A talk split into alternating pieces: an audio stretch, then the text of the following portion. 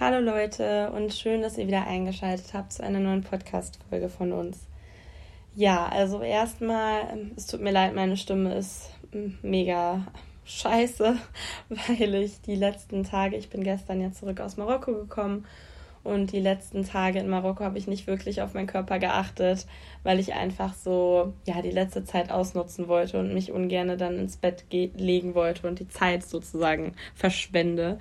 Deswegen bin ich noch sehr angeschlagen. Aber ja, im Großen und Ganzen bin ich gerade voll happy und habe voll das positive Mindset irgendwie mitgenommen, obwohl auf meiner Rückreise so unfassbar viel schiefgelaufen ist. Ich habe meinen Flug nicht bekommen von Valencia, musste dann nach Amsterdam und da die Nacht auf der Straße durchmachen und dann mit dem Zug aus Amsterdam nach Deutschland. Es war einfach ein komplettes Desaster. Vielleicht habt ihr auf Instagram schon was davon gesehen. Da könnt ihr uns gerne folgen. Wir nehmen da immer, vor allem bei den Reisen, euch mit. Und ja, genau. Aber ich bin jetzt zum Glück wieder gut hier gelandet. Und ja, freue mich wieder. Naja, was heißt es? Ich freue mich. Es ist okay. Also ich freue mich jetzt auf den Herbst irgendwie und es ist voll in Ordnung für mich jetzt wieder hier zu sein, weil ich irgendwie mit so viel Dankbarkeit zurück auf die letzten Monate schaue und mein Leben hat sich wirklich in den letzten paar Wochen angefühlt wie ein Traum. Also ich hatte wirklich eine so unfassbar tolle Reise in Marokko und ja, ich habe in Marokko auch tatsächlich günstiger gelebt als je zuvor, wenn ich reisen war. Und darum soll es heute auch gehen. Es soll nochmal darum gehen, warum man nicht viel Geld braucht, um zu reisen. Das ist noch immer so ein Mythos, der in vielen Köpfen irgendwie vorhanden ist. Und wir bekommen auch noch immer sehr viele Nachrichten über Instagram. Wie macht ihr das denn? Warum könnt ihr so viel reisen? Woher habt ihr das ganze Geld dafür? Und wie ihr vielleicht wisst, wir sind ja vor allem auf Low-Budget-Reisen spezialisiert. Und wir haben auch schon mal eine Podcast-Folge dazu aufgenommen. Könnt ihr euch gerne auch vorher erst nochmal anhören. Vielleicht kennt ihr sie auch schon. Da haben wir schon einige Tipps genannt. Und wir haben auch schon mal eine Folge aufgenommen zum Thema, wie man nur mit drei oder fünf Kilo Handgepäck um die Welt reist, weil das eben auch immer ein großer Punkt ist, wo man sich viel Geld einspart.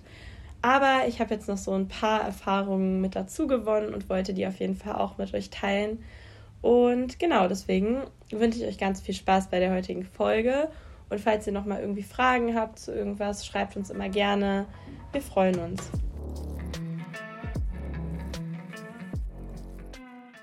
Also erstmal möchte ich vorab sagen, dass es natürlich auf das Land drauf ankommt, wo man hinreist. Das ist äh, jedem wahrscheinlich klar. Und dass man zum Günstigreisen sehr viel Commitment benötigt.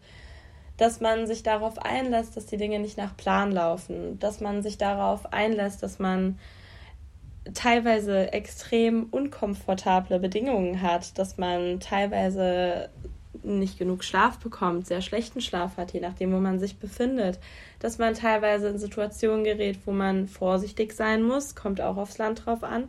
Also ich habe mich bisher selten bis nie irgendwie bedroht oder extrem gefährdet gefühlt, wenn ich irgendwo reisen war, auch nicht alleine als Frau. Ich hatte da bisher immer Glück, aber ich war zum Beispiel auch noch nicht in Südamerika, wo das Ganze dann nochmal anders aussehen kann. Oder auch in Teilen von Afrika. Genau. Ähm, deswegen das einmal vorab. Also es heißt definitiv raus aus der Komfortzone und das ist aber was, was mega, mega geil sein kann, mega viel Erfahrung und Entwicklung mit sich bringt und was auf jeden Fall das Ganze noch ja, viel mehr adventurous macht. Deswegen, ich liebe es, muss jeder für sich wissen, aber wenn man halt sagt, okay, ich möchte gerne günstig reisen, dann sind das Dinge, die einem vorher bewusst sein müssen oder wo man dann eben drauf achten muss oder sich vielleicht schon mal so ein bisschen darauf einlassen oder umstellen muss, wenn man das vorher noch nie gemacht hat. Genau.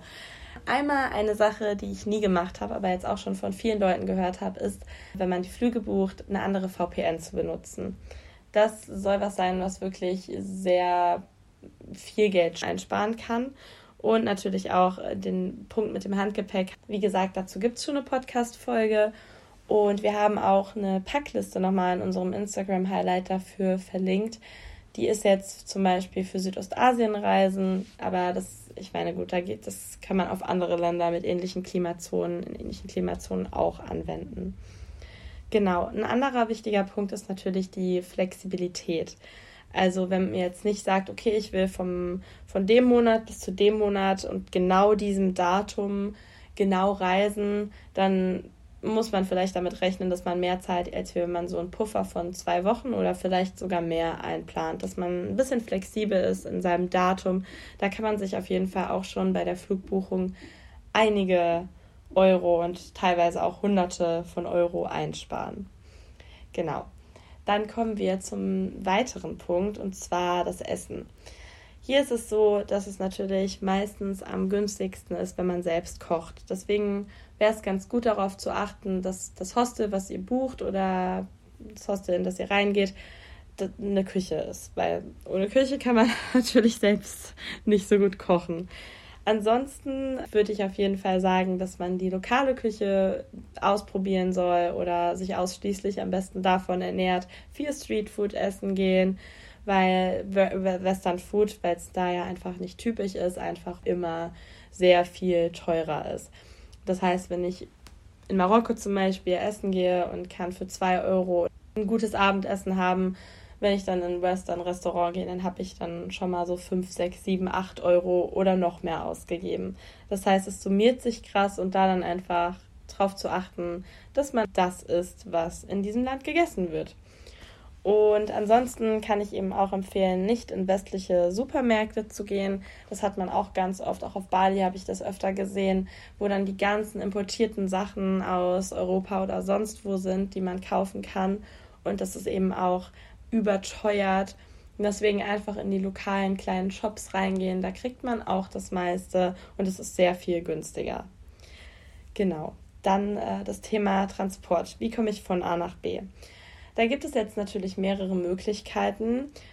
Oftmals ist es auf die lange Sicht günstiger, sich ein Fahrzeug dort zu kaufen, anstatt eins zu mieten. Man hat dann natürlich die Suche nach dem Fahrzeug, muss es dann auch wieder irgendwie, wenn man wieder nach Hause oder woanders hingeht, verkaufen. Das habe ich persönlich noch nie gemacht, kenne aber viele Leute, die das gemacht haben und damit durchaus positive Erfahrungen gemacht haben. Ansonsten würde ich mir persönlich, das habe ich so bisher gemacht, mir immer ein Fahrzeug gemietet, also ein Auto oder ein Roller. Das dann auch vor Ort zu machen, ist meistens günstiger, als das irgendwie schon vorher in Deutschland zu planen. Generell die Planung vorher mache ich persönlich gar nicht so. Also ich, das Einzige, was ich mache, ist mir einen Flug buchen und vielleicht ein Hostel für die erste Nacht.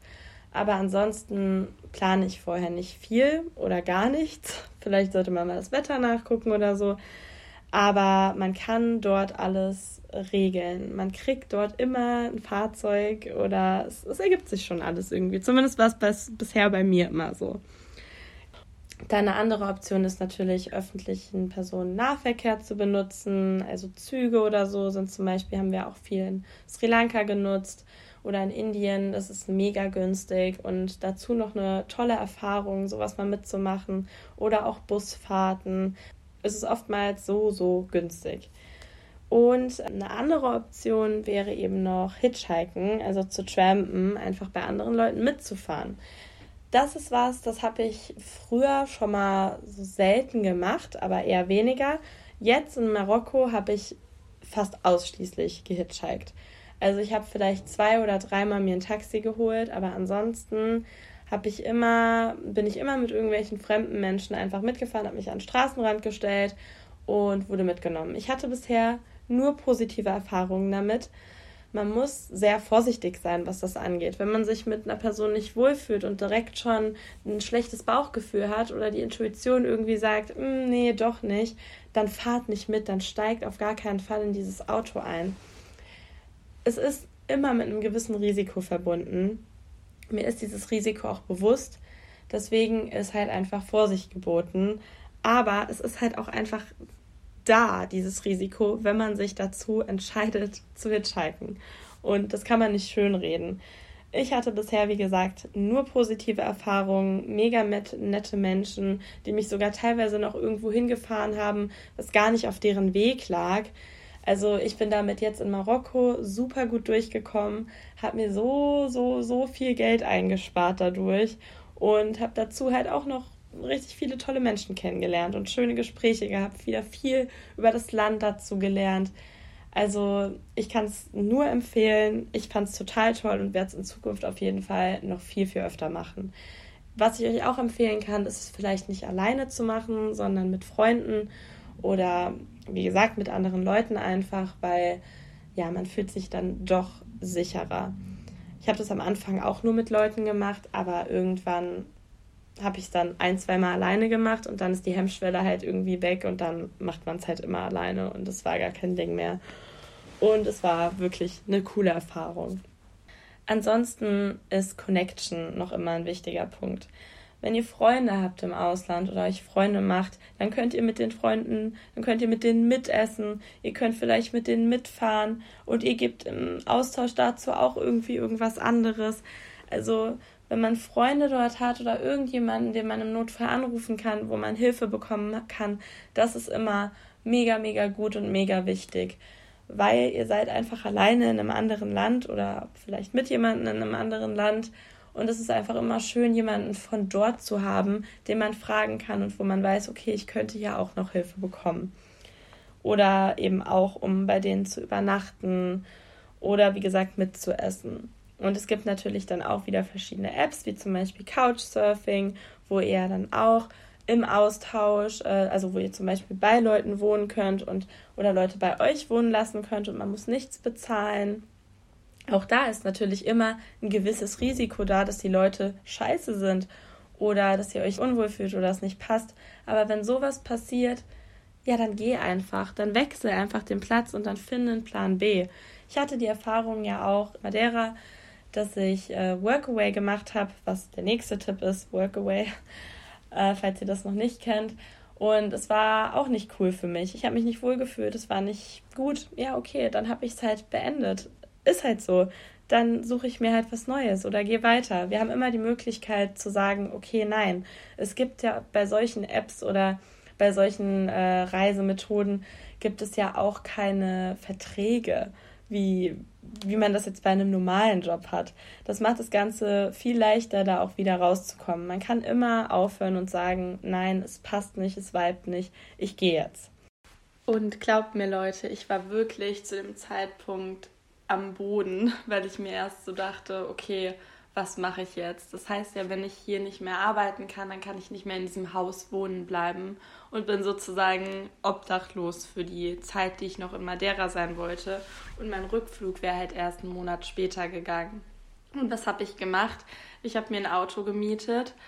Normalerweise ist es mega teuer, aber da kann man halt auch, ich möchte euch jetzt nicht äh, ans Herz legen oder empfehlen, euch schwarzen Auto zu mieten bei einer Privatperson, weil das eben nicht erlaubt ist. Aber ich bin ehrlich, das habe ich halt gemacht und habe dann nur so, ich glaube, 16, 17 Euro oder so pro Tag bezahlt und habe dann einfach im Auto geschlafen. Es gibt immer eine Möglichkeit. Und dann habe ich mir einfach einen neuen Flug gebucht nach Marrakesch und bin dann eben nach Marokko geflogen, weil ich wusste, okay, ich kann jetzt nicht Ewigkeiten im Auto schlafen auf Madeira, aber selbst da, ich habe dann irgendwie, ich habe Lina geschrieben zum Beispiel, weil ich wusste, dass sie auch schon auf Madeira war habe gefragt, hier hast du vielleicht irgendwelche Kontakte, wo ich irgendwie arbeiten kann oder unterkommen kann.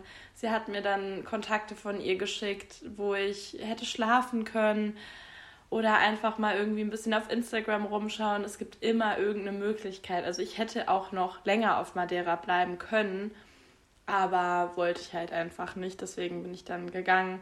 Aber hier einfach nur so, es gibt immer Möglichkeiten. Fragt Leute, wenn ihr wisst, okay, die haben vielleicht Connection da, hört euch irgendwie um. Man wird euch nicht einfach auf der Straße sitzen lassen und erst recht auch nicht, wenn man sieht, dass ihr eine junge alleinreisende Frau seid oder ein junger alleinreisender Mann.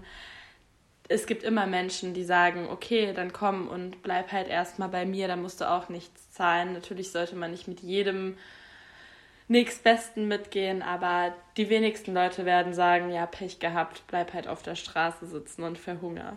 Genau, eine andere Möglichkeit ist eben äh, die Worldwide Opportunities on Organic Farms, WWOOF. Das ist eine weltweite Bewegung, die Besucher, also Leute, die eben WWOOF benutzen, ähm, mit Biobauern zusammenbringen und eben einen kulturellen Austausch fördern und die globale Gemeinschaft aufbauen sollen, die sich eben hauptsächlich für ökologischen Landbau und Nachhaltigkeitspraktiken interessieren. Ihr könnt auch gerne im Internet nochmal nachschauen. Ich habe jetzt nicht mega viel darüber recherchiert, aber das ist auch was, was sich sehr gut anbietet. Ansonsten, wie gesagt, Workaway, Wordpackers oder House-Sitting und Tier-Sitting ist auch immer eine super Möglichkeit. Da gibt es zum Beispiel die App oder die Website Trusted House Sitters, wo ihr zum Beispiel in eine Wohnung oder in ein Haus gehen könnt für einen bestimmten Zeitraum, wo Leute mit Haustier wohnen, die dann irgendwie verreisen oder einfach nicht zu Hause sind und ihr euch eben um das Tier kümmert. Und dasselbe gibt es dann eben auch für ähm, Häuser, also Trusted Nee, ich habe jetzt, das habe ich falsch gesagt, ne? Trusted House Sitters gibt es einmal und Trusted Pet Sitters wäre dann die Website für Tiere. Genau, Entschuldigung. Und eine andere Möglichkeit, und das war mir auch bisher nicht bewusst, ist weltwärts. Vielleicht habt ihr davon schon mal gehört.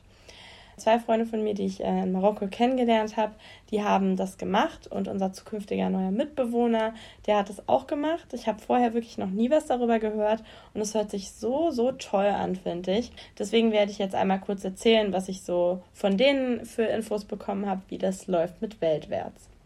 Weltwärts ist eben vom Bund organisiert. Es gibt deutschlandweit sehr viele Organisationen, die dann Projektpartner vor allem im globalen Süden haben. Bevor ihr bei Weltwärts mitmachen könnt und eben diesen Auslandsdienst machen könnt, müsst ihr eine Bewerbung schreiben, ihr habt eine Persönlichkeitsanalyse und ihr habt Vor-, Zwischen- und Nachbereitungsseminare, die euch eben vorbereiten auf das, was ihr dort erleben werdet wo es ähm, zum Beispiel dann in den Seminaren um Umwelt, um Antirassismus, generell den globalen Süden oder auch Entwicklungsarbeit geht. Und generell wird dort Entwicklungszusammenarbeit bzw. Ähm, Entwicklungshilfe auch sehr kritisch analysiert.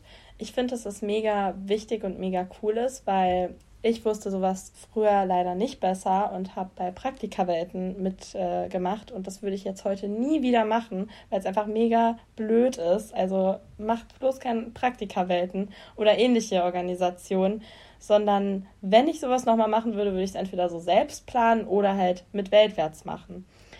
Genau.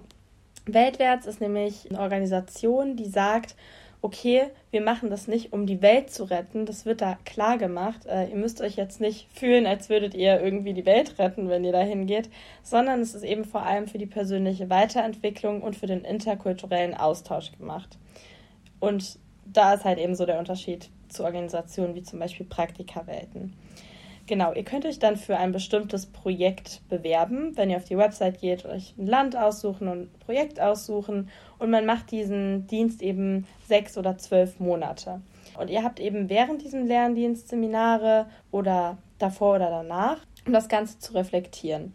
Was noch ein Punkt ist, wenn man dort mitmachen möchte, ist, dass man eigentlich vorher Spenden generieren muss, die 3000 Euro sind.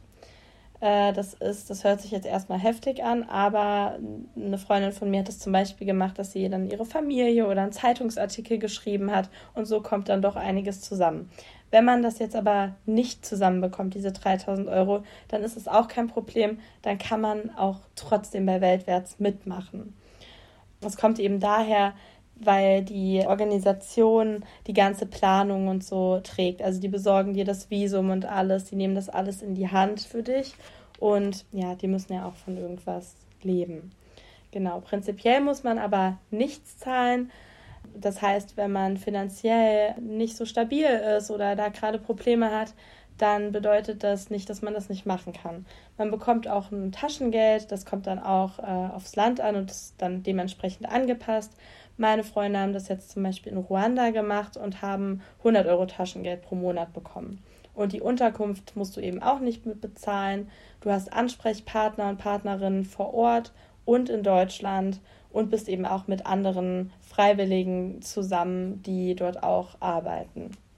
Und was eben auch ein cooler Punkt ist, ist, dass man noch nach dem Freiwilligendienst weitere Programme und Seminare zugeschickt bekommt, die oftmals umsonst sind, manchmal ein bisschen was kosten, wo man sich dann eben immer noch engagieren kann und wo viel Angebot ist, um aktiv zu werden. Und das finde ich ist auch eine sehr tolle Sache. Also ich finde einfach cool, wie damit umgegangen wird, dass man auch diese Vorbereitung hat, dass man mit einem gewissen Knowledge dahin geht und auch im Nachhinein das Ganze reflektiert und die Möglichkeit bekommt, sich zu engagieren oder sich weiterzubilden. Und dann komme ich zu meinem letzten Punkt.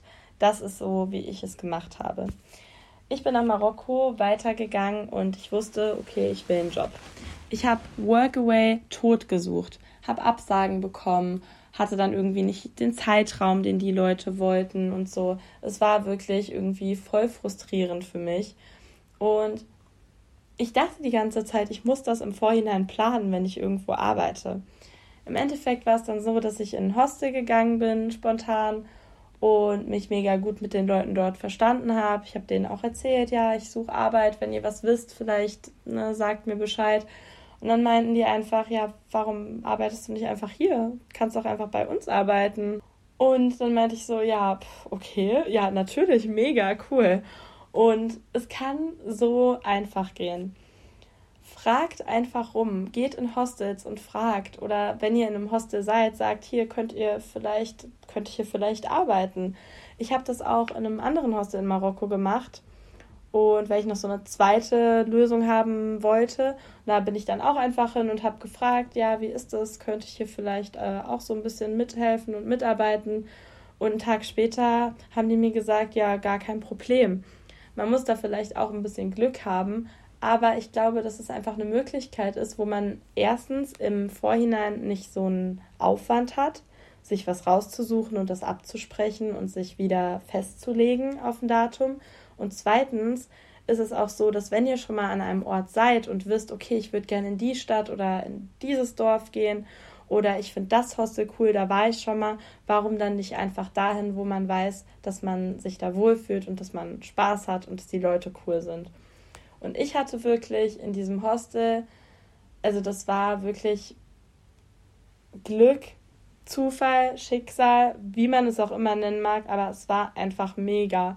Also ich musste morgens um 11 Uhr aufstehen und das Frühstück abräumen und das war's. Also ich hatte nicht mehr Aufgaben und ich konnte dort umsonst wohnen und umsonst eigentlich auch mitessen und frühstücken. Es war eher wie so eine Familie. Wir haben auch immer zusammen gekocht und zusammen gegessen und ich habe dann auch mehr gearbeitet, habe so Wäsche oder so gemacht oder mal gekehrt und solche Sachen, weil ich mich einfach mega schlecht gefühlt habe, dass ich da halt die ganze Zeit rumhänge und da umsonst lebe, ohne richtig wirklich was zu arbeiten.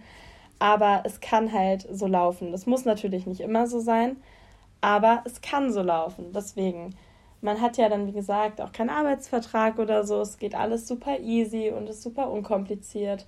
Und ich bin so dankbar, dass ich dieses Hostel gefunden habe, was auch wieder überhaupt gar nicht geplant war. Ich wollte eigentlich an einen ganz anderen Ort und habe dann unterwegs jemanden im Bus getroffen, der meinte, nee, geh, geh da mal nicht hin, geh mal lieber an den und den Ort. Und dann meinte ich halt so, ja, okay, warum nicht? Bin mit denen im Auto mitgefahren, das Auto dann noch zwischendurch äh, kaputt gegangen, aber im Endeffekt haben wir es dahin geschafft. Und hätte ich diesen Menschen nicht kennengelernt und mich nicht darauf verlassen, was ein Mensch, der dort wohnt, sagt und mir empfiehlt und meinen Plan umgeworfen, hätte ich niemals diese Hostelarbeit bekommen. Dann hätte ich niemals diese wundervollen Menschen kennengelernt, die ich da jetzt kennengelernt habe. Und diese Freunde, die ich jetzt in mein Herz geschlossen habe. Deswegen, manchmal ist es echt richtig cool, wenn ein Plan nicht so läuft, wie er eigentlich hätte laufen sollen. Und da können so viel coolere Dinge noch draus entstehen. Das ist auf jeden Fall was, was ich ja, Reise für Reise noch mehr lerne und noch mehr verinnerliche und realisiere. Genau, deswegen Fazit, seid flexibel, macht euch gefasst auf Überraschungen und redet mit Menschen, fragt rum. Facebook ist zum Beispiel auch voll die gute Möglichkeit. Einfach da mal eine Anzeige reinstellen oder so. Hier, ich suche einen Job da und dafür. Es kann so einfach sein. Man muss nicht zwingend Workaway benutzen. Ist zwar auch eigentlich so verglichen mega easy, aber es muss eben nicht sein.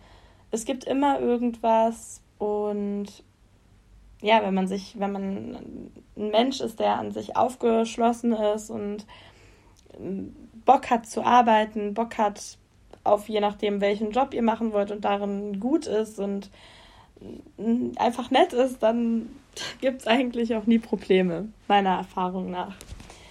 Ja, genau. Ich hoffe, dass euch das ein bisschen was geholfen hat, diese Podcast-Folge. Und wie gesagt, bei Fragen schreibt uns gerne. Und ansonsten wünsche ich euch jetzt noch eine wunderschöne Woche und freue mich auf nächsten Dienstag. Bis bald.